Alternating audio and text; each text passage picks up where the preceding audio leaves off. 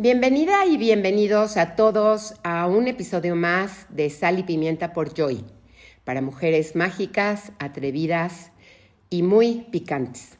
Hola, estoy aquí con Daniela Arari.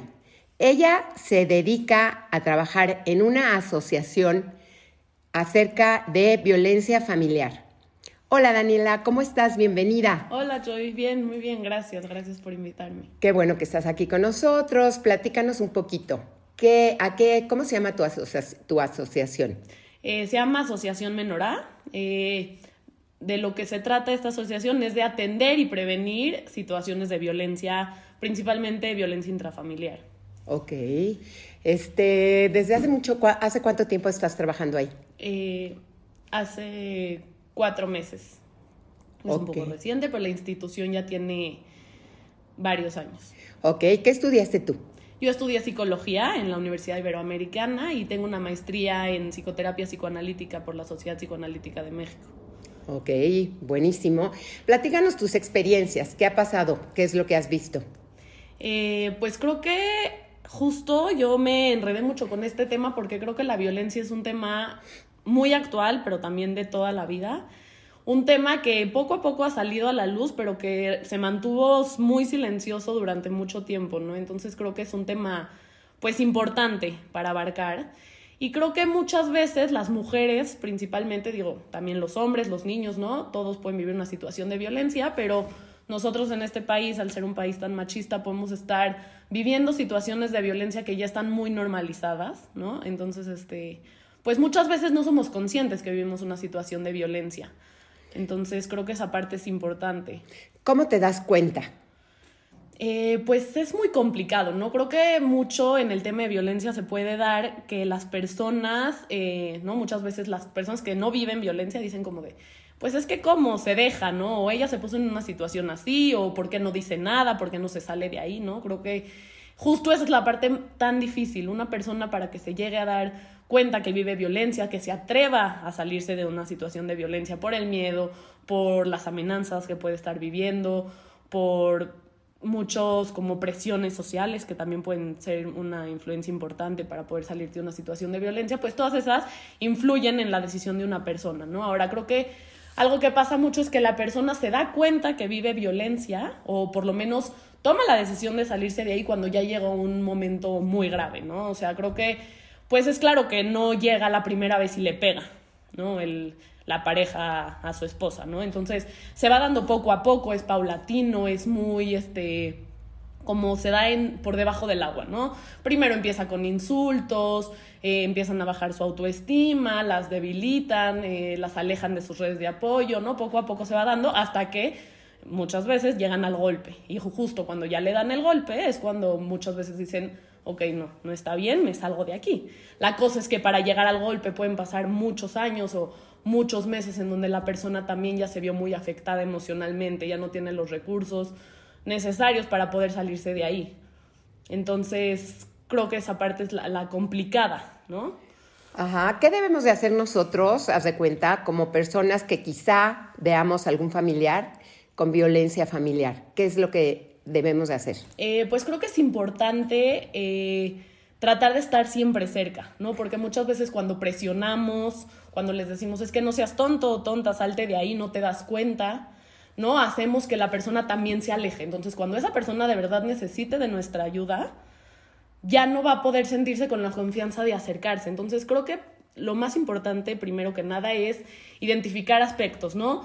Cómo se está sintiendo la persona, si ella se está alejando, cómo es la relación que está teniendo con la persona que estaba eh, violentándola, ¿no? A lo mejor, pues intentar hablar con ella, pero desde una parte no de juzgar o de regaño, sino como de, yo estoy observando que está pasando esto, tú cómo te sientes, ¿no? Yo estoy aquí para ayudarte. Si a lo mejor lo hiciste una vez y te rechazó, entonces hay que darle el espacio, pero hay que estar siempre ahí, ¿no? Poniendo atención y estando cerca para que si en algún momento nos necesitan, puedan sentirse en la confianza de acercarse a nosotros y nosotros poder hacer algo al respecto. Ahora, si alguien siente o identifica que una persona cercana está viviendo violencia, también pueden hablar a, la asociación y pedir información. Eh, ahí los podemos asesorar un poco de qué hacer ¿no? Eh, en esa situación, si no están identificando bien si, si es violencia o no, también les pueden asesorar. ¿Cómo podemos identificar si es violencia o no? Ok. Eh, pues para empezar, la persona eh, cuando está viviendo violencia, pues tiene que poner un poco atención de, ok, ¿qué, ¿qué, estoy sintiendo? ¿no? Me siento segura, me siento tranquila, siento que puedo decir las cosas, siento que puedo hacer las cosas que me gustan, me siento amenazada, me siento en estrés constantemente, en ansiedad. Eh, comienzan a mentir, empiezan a alejarse y empiezan a poner excusas de, ah, hoy no puedo ir por esto, ya no las puedo ver, o no, muchas veces les prohíben ver a sus amigas, les prohíben ver a sus familiares, este, como que las empiezan a alejar de sus redes de apoyo. Entonces, cuando empiezan a hacerse más solitarias, esa es una, una parte importante en la que hay que poner atención, ¿no? Se empiezan a aislar. Eh, muchas veces puede haber una afección en el peso, ¿no? Pueden aumentar de peso, pueden estar bajando mucho de peso por lo que están viviendo, ¿no? O muchas veces se ve reflejado de esa manera. Eh, obviamente, si ya es una persona que vive violencia física, ¿no? Bueno, si llegan con un moretón, ¿no? Y siempre ponen excusas, ¿no? Que me caí de las escaleras, que cualquier excusa, ¿no? Creo que eso también es importante poner atención.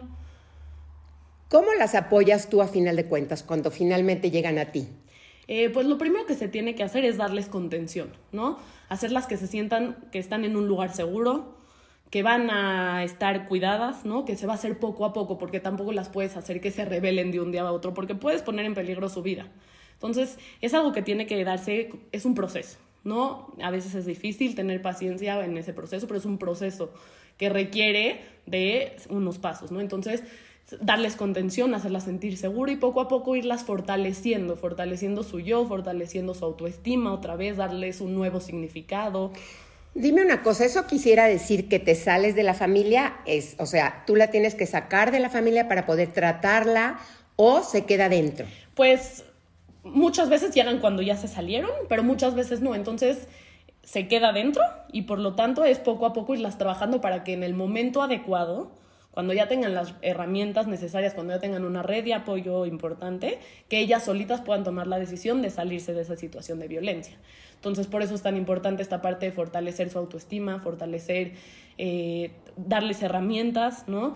Muchas veces también, pues, no trabajan, no tienen dónde vivir, entonces poco a poco, ¿no? Que puedan irle dando un significado nuevo a su vida, que se sientan también con, con cosas eh, que las ayuden, a salirse de esa situación, o si tienen, si empezar a conseguir un trabajo, a lo mejor, ¿no? Que puedan sentirse seguras para que si llegan a tomar la decisión de salirse de esa situación, tengan cómo hacerlo. ¿Tú crees que a final de cuentas lo económico es la base como para tener seguridad? Eh, no necesariamente. O sea, quiero decir un trabajo. Sí, pues sí es muy importante, porque no solo por, eh, por ganar dinero, no solo por la parte monetaria, sino también por lo que genera en una persona tener un trabajo. Un trabajo te da esta parte de independencia, individualidad, te empodera, te hace sentir productivo, te hace sentir, ¿no? Te emociona que tienes algo que hacer, te sientes una persona importante, ¿no? Entonces, más que la parte monetaria, es también pues algo que nos va dando fuerza como personas, ¿no? Que nos sentimos que estamos haciendo algo, que podemos hacer algo, que somos útiles e importantes para otras cosas.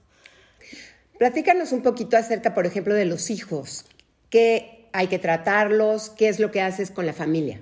Eh, pues mira, a veces nada más la pareja es la que vive violencia, o a veces solo los hijos, o a veces los dos. Entonces, creo que no importa si el, el, hijo también recibió un golpe o no, pero creo que siempre va a ser importante tratarlos, ¿no? Porque al fin y al cabo estuvieron en esa casa y vivieron violencia, estuvieron en ese momento vivieron el estrés, vivieron el miedo, vivieron la angustia, vivieron la ansiedad, entonces también pasaron por algo difícil, aunque a ellos no les hayan pegado, entonces creo que es importante sí trabajar con toda la familia, si se puede.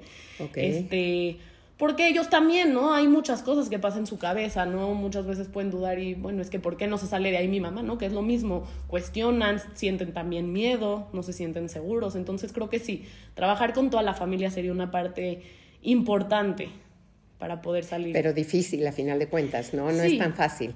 Dime una cosa, ¿qué haces? ¿Qué podríamos hacer con esas personas, con esos, e, esos este, hombres que violentan? O sea, a final de cuentas tú tratas a la mujer, sí, es lo más importante para que tu hombre pues, se pueda dar cuenta y tenga límites, pero no hay otra forma de llegarles a los hombres hoy por hoy, los jóvenes que van a emprender una vida nueva, que se tienen que dar cuenta que a lo mejor lo vieron en su casa y que a lo mejor es cultural ¿Qué es el consejo que nos das para todas esas parejas nuevas que están apenas emprendiendo su vida? Sí, justo creo que es muy importante porque sí es algo que se aprende Ajá. y que se puede repetir. Entonces, este, sí, y también trabajamos con hombres que violentan.